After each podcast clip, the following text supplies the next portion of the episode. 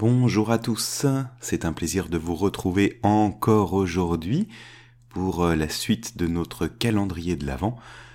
Aujourd'hui, je vais vous raconter L'ours et le roitelet, un conte des frères Grimm.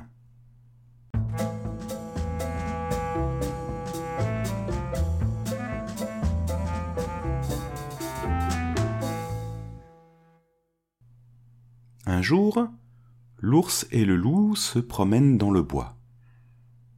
L'ours entend le chant d'un oiseau. Frère loup, demande-t-il, quel est ce beau chanteur? Bah, c'est le roi des oiseaux, répond le loup. Il faut le saluer. C'est en effet un roitelet. Euh, s'il en est ainsi, dit l'ours, Sa Majesté doit avoir un palais. Fais-le-moi voir. Euh, cela n'est pas si facile que tu penses, réplique le loup. Il faut attendre que la reine soit rentrée. La reine arrive sur ses entrefaites. Elle et le roi tiennent à leur bec des vermisseaux pour nourrir leurs petits. L'ours les suivrait volontiers, mais le loup le retient par la manche en disant Non, non, non, attendons qu'il soit ressorti ils remarquent seulement l'endroit où se trouve le nid et passent leur chemin. Mais l'ours n'y tient plus de ne pas avoir vu le palais du roi des oiseaux, et il ne tarde pas à y retourner. Le roi et la reine sont absents. Il risque un coup d'œil et voit cinq ou six petits couchés dans le nid. Est-ce ça leur palais? s'écrie-t-il. C'est un triste palais. Et pour vous, vous n'êtes pas des fils de roi, mais d'ignobles petites créatures. Les petits roitelets sont très courroucés en entendant cela, et ils crient de leur côté. Non, ours, nous ne sommes pas ce que tu dis. Nos parents sont nobles. Tu payeras cher cette injure. À cette menace, l'ours et le loup, pris de peur, se réfugient dans leur trou mais les petits roitelets continuent à crier et à faire du bruit. L'ours est venu nous insulter, racontent les petits roitelets à leurs parents. Nous ne bougerons pas d'ici et nous ne mangerons pas une miette jusqu'à ce que vous ayez rétabli notre réputation. Soyez tranquilles, leur dit le roi, votre honneur sera réparé.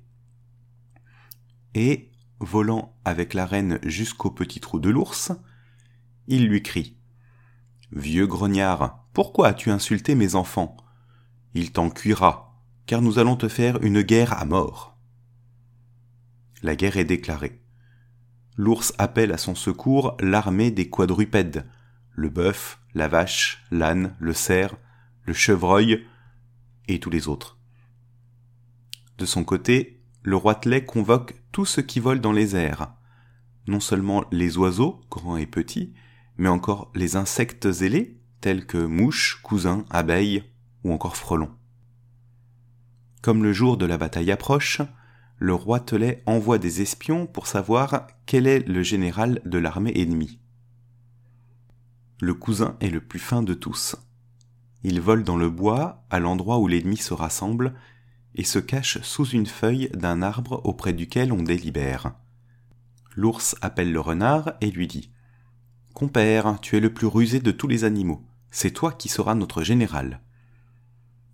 Volontiers, dit le renard, mais de quel signal conviendrons-nous? Personne ne dit mot. Eh bien, continua-t-il, j'ai une belle queue longue et touffue comme un panache rouge. Tant que je la tiendrai levée en l'air, les choses iront bien et vous marcherez en avant. Mais si je la baisse par terre, ce sera le signal de sauf qui peut le cousin, qui a bien écouté, revient raconter tout de point en point au roitelet. Au lever de l'aurore, les quadrupèdes accourent sur le champ de bataille en galopant si fort que la terre en tremble. Le roitelet apparaît dans les airs avec son armée qui bourdonne, crie, vole de tous les côtés de façon à donner le vertige. On s'attaque avec fureur. Mais le roitelet dépêche le frelon, avec ordre de se planter dans la queue du renard et de le piquer de toutes ses forces. Au premier coup d'aiguillon, le renard ne peut s'empêcher de faire un bond, mais en tenant toujours sa queue en l'air. Au second, il est contraint de la baisser un instant. Mais au troisième, il ne peut plus tenir, il la serre entre ses jambes en poussant des cris perçants. Les quadrupèdes, voyant cela, croient que tout est perdu et commencent à s'enfuir chacun dans son trou. Et c'est ainsi que les oiseaux gagnent la bataille.